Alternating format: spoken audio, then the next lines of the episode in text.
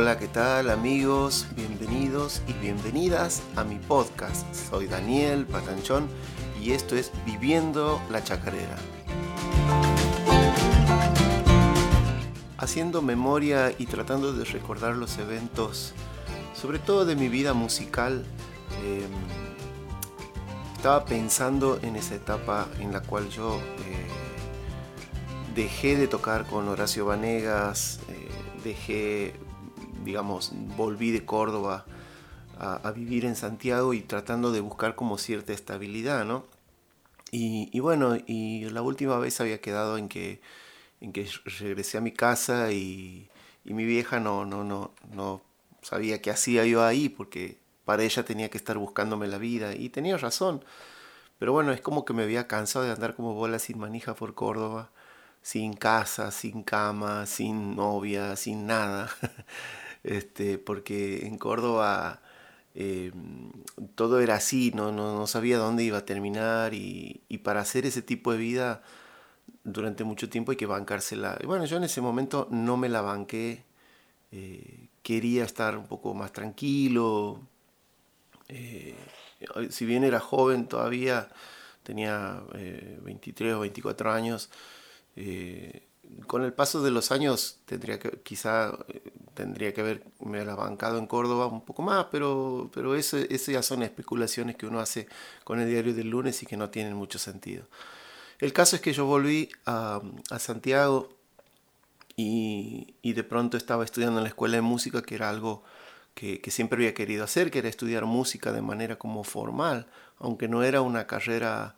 Eh, así como, como la, carrera que yo quería hacer, pero era lo que había para hacer en Santiago y lo que también eh, me iba a preparar para un futuro que es el que ahora estoy viviendo, que es que iba a aprender a enseñar, ¿no? que es eh, tener como, como una preparación para la docencia.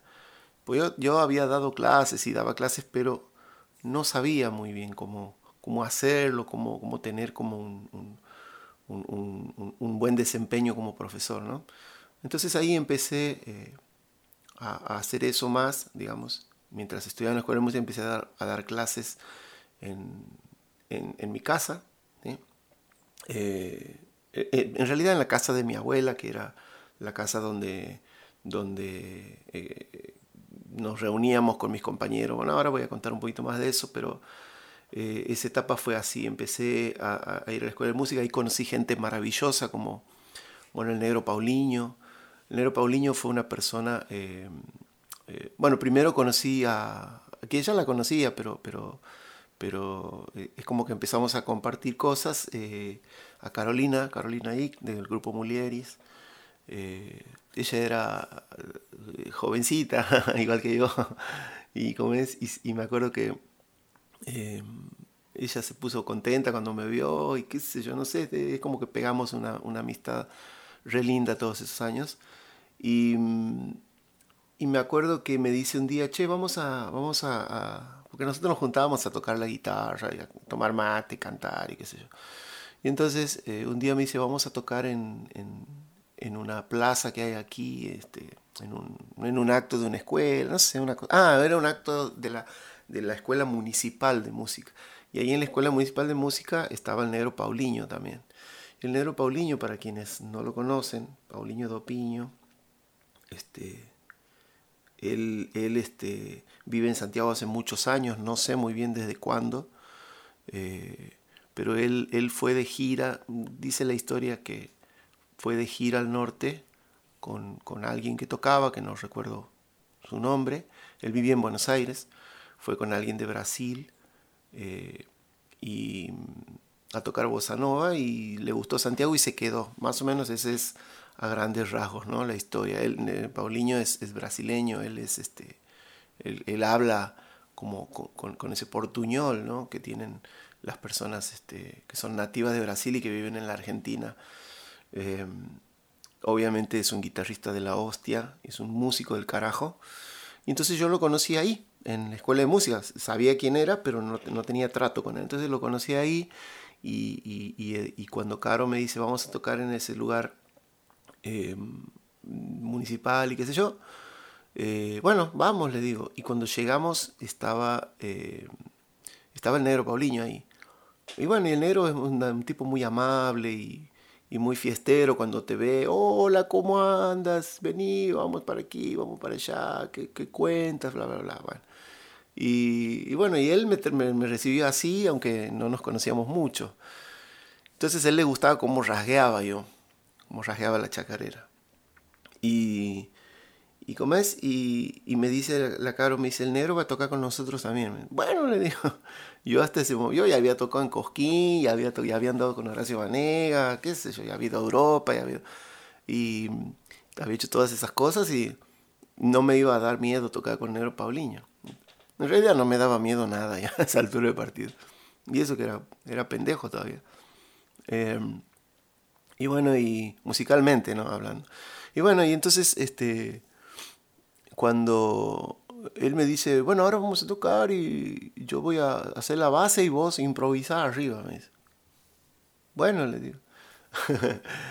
a mi juego me llamaron. entonces empezamos a, empezamos a tocar, subimos al escenario, empezamos a tocar y él, bueno, él tenía una guitarra muy linda, que no me acuerdo, Morris es la marca, ahí está. Cuando, cada vez que digo no me acuerdo, me acuerdo al segundo. eh, que era tipo, era maciza, era como una Gibson Chet Atkins, una cosa así, una guitarra inglesa.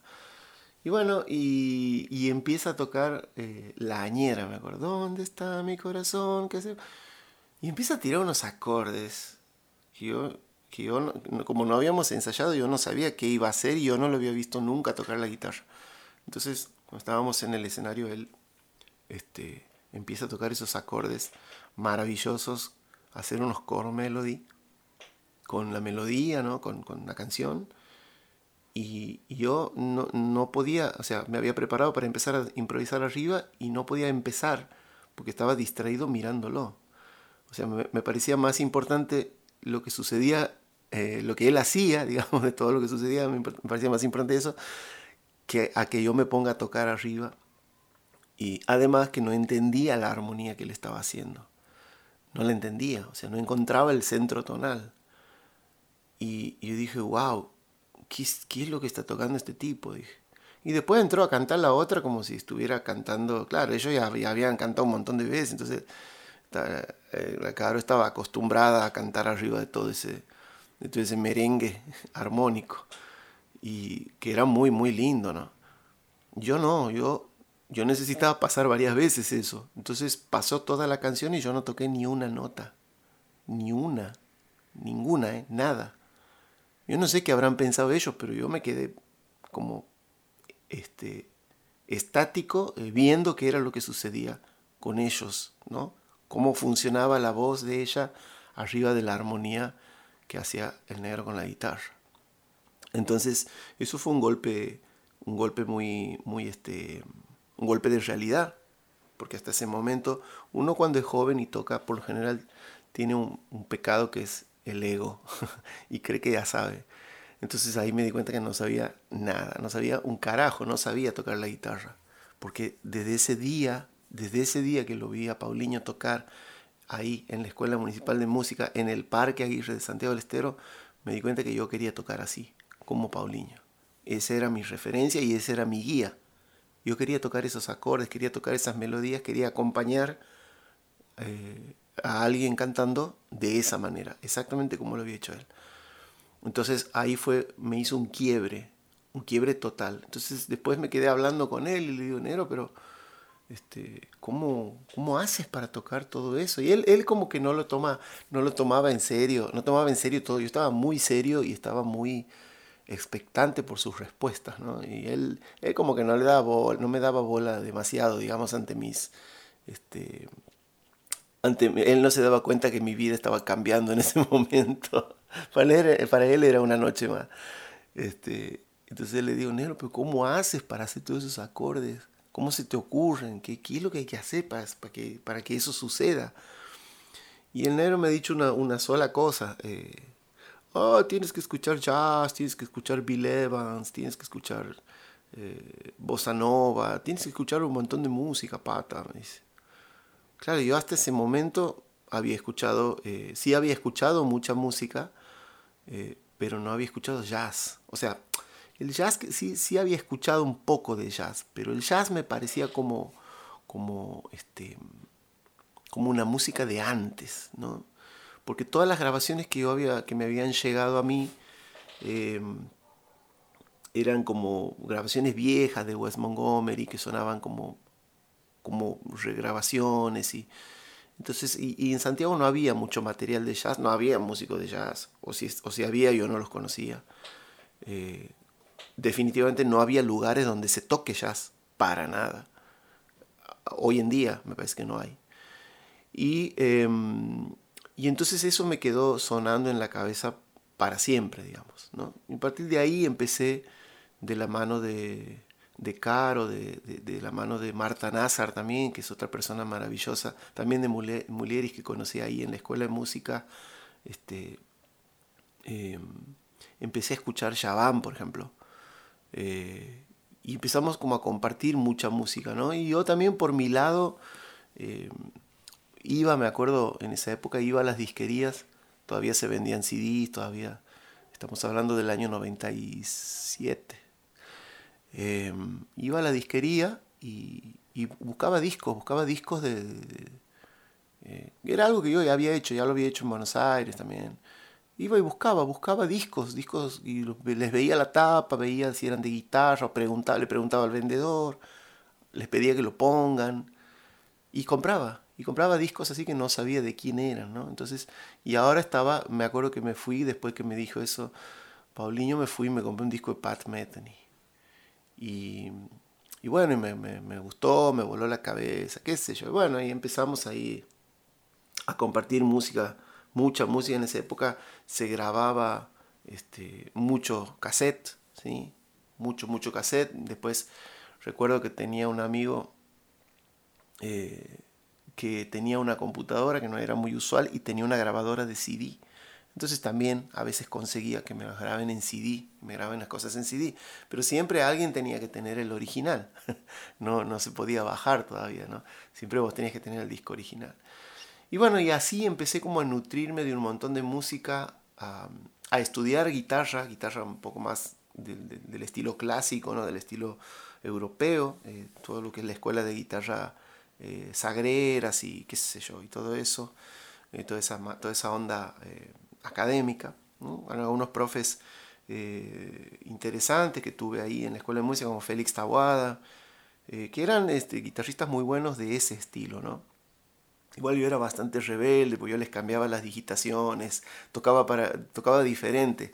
Y por ahí eso a ellos mucho no les copaba, porque les cambiaba la escuela, les cambiaba la cosa esa de conservatorio, porque si había que tocar con el dedo índice, yo tocaba con el otro dedo, y eso ya era una transgresión, una transgresión eh, profunda. ¿no? Para mí me resultaba mucho más fácil hacerlo de determinadas maneras, ¿no? siempre estaba como buscándole la vuelta para tocarlo de otra forma, para tocar lo mismo de otra forma. ¿no? Eh, y bueno, eso fue en cuanto a la parte de estudio que, que, fueron tres años de la escuela de música, ¿no? Pero a la par, a la par de eso, nosotros empezamos a ensayar con la Gran 7. La Gran 7 era la banda que nosotros armamos, eh, nuestra primera banda que armamos con Andrés Acuña, y ahora eh, la Gran 7 estaba a pleno tocando.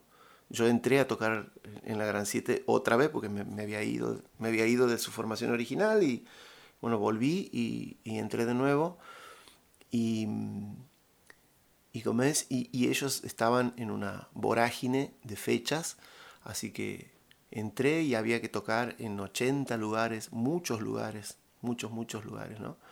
Que había que, ir a la hiperlibertad, que había que ir para aquí, que había que ir para allá. Que... entonces me acuerdo que en una de esas este, eh, lo invitamos al, al, gordo Miso a tocar, a Misouchi, Eduardo Misouchi a tocar las congas. Entonces el, el gordo Miso me dice, este, va, eh, eh, nosotros teníamos una, una, una, como una, una, cosa de ir a armar, algún, a veces ante las fechas iba a armar el batero y el, y con, y el guitarrista, después iba el tecladista y el otro. El asunto es que siempre estábamos nosotros. Pero claro, teníamos mucho laburo, a veces teníamos dos shows por, por noche y éramos una banda que tenía eh, percusión, eh, batería, percusión, bajo, teclados, guitarra. Éramos, éramos siete, dos cantantes. Entonces, em, entonces estábamos cansados, digamos, de... Tocábamos mucho, tocábamos... Siempre tocábamos tres veces por fin de semana o cuatro veces por fin de semana. Entonces, cada vez que había que ir a armar era un martirio. Claro, nosotros teníamos el cerebro re chiquito. re chiquito. Yo, por ejemplo, con Horacio Vanegas nunca, nunca habíamos tenido un asistente de escenario. Eh, así que yo no sabía lo que era tener un asistente de escenario. No, lo, concebía. Y mm, Horacio no lo tenía. Él, él que era el, protagonista, no lo tenía. Digamos, imagínense yo, menos. Entonces el gordo me hizo, dice, che, pero ustedes son toda una manga de boludos, dice, se, están, se están matando, dice, tienen que armar una estructura mejor de laburo, dice. Tienen que tener dos asistentes, tienen que tener un flete que los lleve y los traiga, tienen que enseñarles a armar, a desarmar. Y bueno, el gordo nos abrió los ojos, ¿no? Entonces nosotros lo que hicimos fue buscar dos pibes de ahí de mi barrio, del barrio de Autonomía, que eran, uno era el gordo Miguelo, Miguel Díaz, que vivía ahí a la vuelta de casa, y el otro el Leo, el canadiense. Leo el canadiense era canadiense de verdad, nada más que vivía en Santiago. No sé cómo habrá sido su historia de vida, pero él vivía en un rancho en Santiago, ahí con su familia. Leo, ¿no? Entonces Leo y, y Miguelo, que yo los conocía de mi infancia ellos, yo los conocía de cuando éramos chicos y jugábamos a la pelota ahí en, en, el barrio, ¿no? En algún momento voy a contar algunas cosas más de mi infancia que no, no he contado. Eh, entonces, bueno, arreglo con Leo y con, con Miguelo y arreglo yo. Yo ya eh, era como este, una parte que se ocupaba de, de, Entré a la banda y me empecé, empezamos a organizar todo eso y me ocupé de, de, la logística, digamos, ¿no? lo que se llama logística. En ese momento no sabía que se llamaba así, pero era la logística lo que yo hacía. Entonces yo, eh, a mí me decían, no sé, había un, uno de la banda, por lo general los que conseguían las fechas eran este, Darío Cuello, Piri Sánchez, que eran como tipos muy conectados este, y que estaban ahí, andaban en el centro todo el día. Nosotros no, yo estaba tocando la guitarra, entonces a mí me tenían que dar cosas para hacer cosas que tengan que ver con, con no sé, con, por ejemplo, la logística, no cosas que tengan que andar en el centro ni relacionándome con gente, ¿no? Eso eso era lo que yo hacía. Ellos sí, a ellos les encantaba andar así. Bueno, entonces eh, yo, ellos me avisaban a mí, yo les decía, los hablaba a los tres, eh, no, a uno, a uno de, los, de, los tres, digamos, teníamos un fletero también que era Martín, que vivía por ahí, por, todos vivíamos cerquita. Y entonces yo lo llamaba a Martín y le decía, bueno, Martín, a mí me llamaba eh, uno de los chicos, me decía, che, bueno, hay que estar a tal hora, hay que ir a armar a tal hora, bla, bla, bla, me pasaba todos los horarios. Yo lo llamaba a Martín y le decía, bueno, Martín, hay que ir a tal hora, hay que hacer tal cosa, taca, taca, taca, taca, nos vemos allá, pum. Entonces, ¿qué hacíamos? Los, el asistente y, el, fletero tenían una llave de la casa de Andrés, que Andrés lo que hacía era eso, ese era uno de sus aportes a la banda, uno de, los tantos aportes, todos hacíamos todo, eh, pero una de las cosas que él hacía era poner su casa para, ensayar y, tener este, las, los instrumentos ahí adentro, ¿no? ahí en, su casa, en su patio. No era el patio, tenía una habitación ahí eh, afuera, digamos, en, en su casa. ¿no? Entonces, eh, los, muchachos tenían la llave de ahí y, ellos iban, abrían, sacaban todo, ya sabían la hora, todo, sacaban todo y se, y se iban a, a, armar, cargaban todo en la camioneta y se iban y armaban todo. Entonces nosotros, por ejemplo, yo me acuerdo que salía de la escuela a las 9 de la noche, salía de la escuela de música, y a las 9 y cuarto teníamos que empezar a tocar, nueve y media teníamos que empezar a tocar en el Hiper Libertad. Entonces salía de la escuela de música en el centro de Santiago, me tomaba un taxi, un remis, y me iba derecho a, al Hiper Libertad, que queda ahí al lado del Misquimayo. Si alguien conoce Santiago, queda por ahí, ¿no?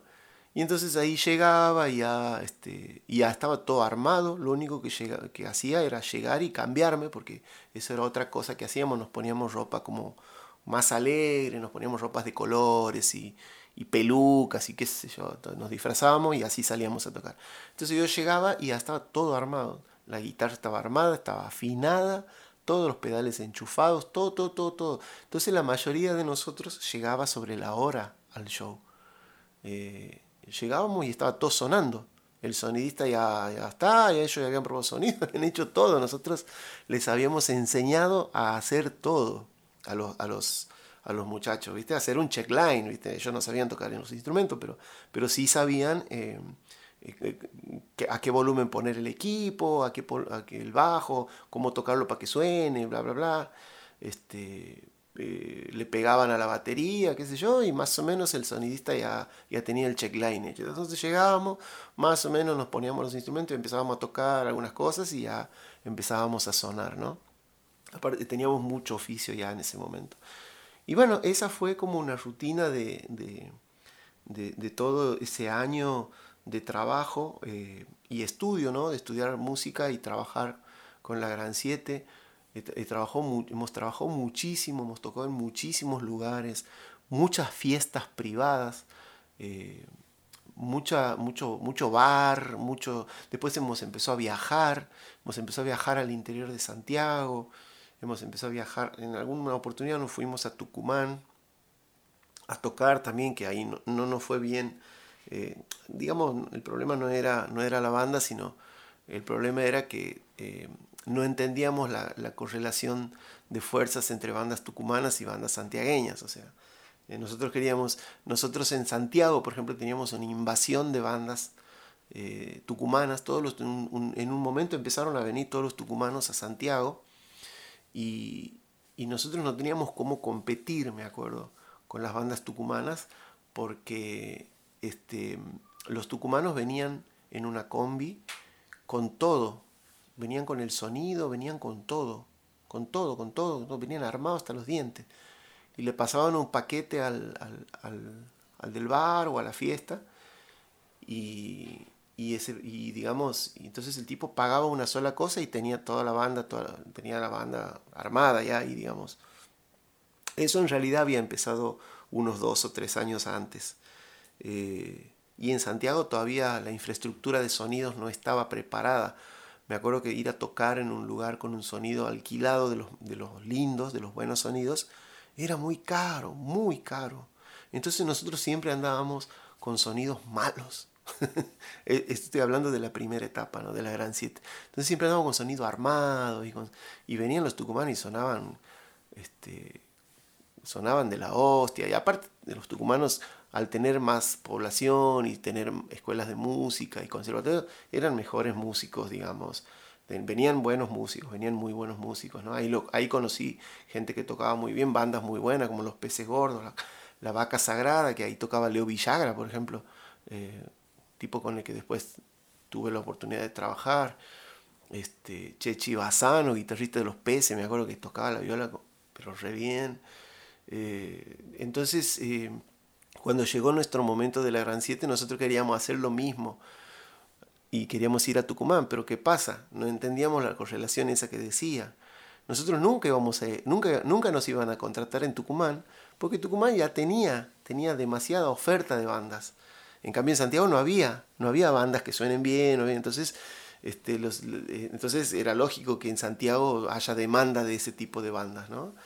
Entonces nosotros íbamos para allá, para Tucumán, y nos pagaban lo mismo que a las otras bandas. Y como las otras bandas eran un millón, les pagaban dos mangos. En Santiago los tucumanos ganaban mejor. Y a nosotros en Santiago nos pagaban mejor. Entonces, nada, fuimos un par de veces como para hacer algún tipo de experiencia y después no fuimos más porque, porque era como mucho viaje y era, eh, digamos, no, no, no, no ganábamos dinero y como estábamos ahí a por eso, a por el dinero y el trabajo, eh, no convenía, ¿no? No convenía. No convenía, teníamos que usar, conseguíamos tres tocadas y una de las tocadas era para pagar el viaje y, no, no funcionaba. También hicimos lo mismo con Córdoba. Eh, nos fuimos a Córdoba a, tocar también en, un par de lugares y a tratar de buscar una, teníamos una fantasía, era, era un poco mi fantasía, yo voy a, voy a hacer un mea culpa, eh, porque yo había andado por, por Carlos Paz y, y había conocido este, músicos y bueno, ahí de esa época lo conozco a Jero Especial, el guitarrista de Banda 21, ahora me parece que no toca más, pero no, guitarrista sabroso, de sabroso, este, y me quedó esa amistad de, esos años y yo tenía la fantasía de que íbamos a ir a Carlos Paz y íbamos a pasar la temporada de verano tocando en, en algún bar. Y, y, no, también era erróneo porque Córdoba también tenía una, una alta oferta de, bandas, había muchísimas bandas, entonces nosotros éramos uno más. Si bien nosotros cuando tocábamos hacíamos la diferencia porque eh, éramos un producto muy, muy bueno, eh, muy divertido todo y teníamos como una chispa y era como la ecuación para una banda de joda perfecta. Eh, hasta que se nos daba la oportunidad, digamos, se nos acababa el dinero. Entonces nada, pasamos por Córdoba también de una manera fugaz, tocando en algunos lugares, pero bueno, después nos volvimos a, a, Santiago y nada, Y, seguimos trabajando en, en, Santiago, tocando en bares y tocando. Y bueno, como, como era de esperarse, digamos, a mí ya me empezó como a cansar un poco eso. Este, porque en un momento empezamos a grabar, empezamos a hablar de grabar, de grabar nuestros temas. Y, bueno, y recuerdo una reunión eh, que tuvimos con, con los pibes eh, como de capitalizar, como de buscar de capitalizar todo eso que estábamos haciendo. Entonces este, cada uno empezó a decir que era lo que quería hacer y yo me acuerdo que dije que yo lo que quería hacer era tocar nuestros temas, trabajar, grabar discos y hacer ese tipo de laburo, ¿no? buscarle la vuelta por el otro lado. Y bueno, y era como que todos los demás eh, les gustaba eso, les gustaba esa idea, pero todos trabajaban en otra cosa. Los únicos que trabajamos de, esa, de músicos, digamos, eh, era Darío Cuello, eh, eh, que era el cantante, Andrés, yo y Gustavo González, el bajista. y entonces, después de los otros tres, todos trabajaban en otra cosa. Claudio trabajaba con sus, su suegro, no sé, o no sé en qué trabajaba, no me acuerdo, pero siempre tenía un trabajo, este, el Colo también, y Piri era dentista, tenía un consultorio. Así que Piri era el otro cantante, Piri Sánchez. Así que nada, era como que los intereses de la banda, y ahí se empezaron a, a, a, ver, a resentir, a chocar, porque ya no, no todos queríamos lo mismo. Yo no me quería pasar la vida eh, tocando este, el tuta tuta de los decadentes. Y, bueno, y seguimos tocando, seguimos tocando. Me acuerdo que en un momento Andrés se fue, se fue con Piri, ellos se fueron, se abrieron de la banda eh, para hacer un dúo. Andrés hacía pistas y tocaba con pistas, entonces empezaron a tocar con pistas ellos y claro, antes cobraban una guita y ahora como eran dos, cobraban la misma guita para cobrar, para tocar y, pero les quedaba más a ellos, ¿no? Este, y bueno, se fue Andrés, entró Juan González, que bueno, ya no está entre nosotros, pero eh, el hermano de Gustavo, entró a tocar el piano, teclado, y, y bueno, empezó a empezamos a tocar y ya éramos seis, ya no éramos siete. Teníamos un solo cantante, que era Darío. Y seguimos laburando, pero yo ya estaba en otra. Entonces, eh, un día eh, que estábamos así, me acuerdo que yo ya vivía en, en, esa, etapa, ya vivía en la casa de mi, de, que era de mi abuela, en la San Martín, en la calle San Martín. Yo ya había escrito, por ejemplo, ya había escrito Perico, ya había empezado a escribir mis canciones, ¿no? Y, bueno, el mono Vanegas empezó a venir a mi casa otra vez, y porque, porque es así, como yo vivía solo y era soltero, este, vivíamos haciendo asado, vivíamos de joda con, ahí en la casa, ¿no? Entonces invitábamos a mucha gente, pasó, qué sé yo, pasó Santiago Suárez, me acuerdo una vez, este, me acuerdo, no, no, éramos amigos con Santi, pero, pero este, no sé cómo, terminó ahí, y así un montón, un montón de gente de ahí de Santiago, ¿no? Y en una de esas venidas, en una de esas juntadas, lo invité al mono, que, que che, mono, vení, qué sé yo, hace mucho que no nos vemos, bueno, el mono vino, y y ahí eh, nos empezamos a juntar otra vez para, para, para tocar eh, y guitarrear y compartir toda la música, ¿no? Y bueno, y eh, fue una cuestión de que justo en ese momento Andrés y Piri me empezaron a llamar a mí para que vaya a tocar. Entonces yo tocaba con la Gran Siete y tocaba con Piri y Andrés, tocaba con los dos. Cuando no podía ir con, con, con digamos, con Piri y Andrés, no importaba, ellos me, bancaban. O sea que tenía dos trabajos tocando, era el sueño ideal. Si no tocaba con uno, tocaba con otro. Era el sueño del músico. Eh, entonces, eh, en un momento ya, eh, tocaba mucho más con, Piri y Andrés, entonces, y viene el mono y me dice, che, ¿qué te parece? Mira, estamos por armar con mi viejo, hemos grabado el disco y estamos por salir de gira y yo quería ver si vos querías tocar, me dice. Y, y bueno, entonces el mono vino con su propuesta de trabajo para tocar con Horacio otra vez. Este, y, y bueno, yo, eh, nada, lo pensé dos segundos, como tenía el trabajo con, con, con Piri y Andrés tocando los covers, eh, iba a ser lo mismo, pero ahora iba a tocar con Horacio. Y cuando no toque con Horacio, me podía tocar con Piri y Andrés. Entonces nada, entonces este, eh, le dije que sí y me acuerdo que tuve una conversación con el negro Gustavo González, que él era como, había quedado como líder de la banda de la Gran Siete, ¿no? Como, como esas personas que empiezan a tirar del carro, ¿viste? Cuando siempre hay personas que tiran de los carros, bueno, en este momento se había convertido él en el que tiraba del carro de la Gran Siete. Y le dije, me acuerdo en una conversación, le digo, negro, yo me voy a ir, no voy a tocar más porque, porque me voy a tocar con Horacio, le digo. Y él, él se, se, puso re mal, se puso triste porque, porque yo me iba, qué sé yo, de la banda. Y le digo, boludo, pero no me voy del, del Santiago, ni, ni, ni, es que nos vamos a ser más amigos, solamente no voy a tocar. Eh, pero la banda, me dice. Y ahí me acuerdo que le dije una cosa, le digo, ¿sabes qué es lo que pasa, negro? Le digo, que eh, nosotros aquí estamos por el dinero. Y si esto es solo por el dinero, eh, yo tengo que ir a donde gane más dinero. Porque cuando yo dije que, queríamos, que quería que grabemos y que quería que busquemos una manera de, hacer de la Gran Siete otro tipo de banda, eh, nadie me siguió en esa. Y, y, sí es cierto que yo tampoco no es que me puse a hacer tema ni a proponer ni nada, pero, pero la energía eh, de la Gran Siete era de esa, era eso, era ser una banda de trabajo. Entonces yo, si, si, esto es una banda de trabajo, me tengo, me tengo que ir a buscar bandas de trabajo donde, donde a mí me convenga más.